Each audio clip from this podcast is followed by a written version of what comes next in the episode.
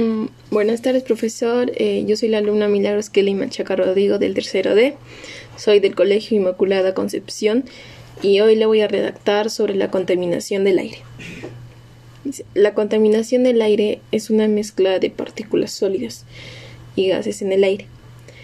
Las emisiones de los, de los automóviles, los compuestos químicos de las fábricas, el polvo, el polen y las esporas pueden estar con, pueden estar suspendidas como partículas. El ozono, un gas, es un componente fundamental de la contaminación del aire en las ciudades. Cuando el ozono forma la contaminación del aire también se denomina smog. Algunos contaminantes del aire son tóxicos.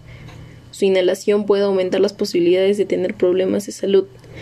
Las personas las personas con enfermedades del corazón o pulmón, los adultos, los adultos o niños tienen mayor riesgo de tener problemas por la contaminación del aire. La polución del aire no ocurre solamente en el exterior. El aire en el interior de los edificios también puede estar contaminado y afectar su salud. Gracias.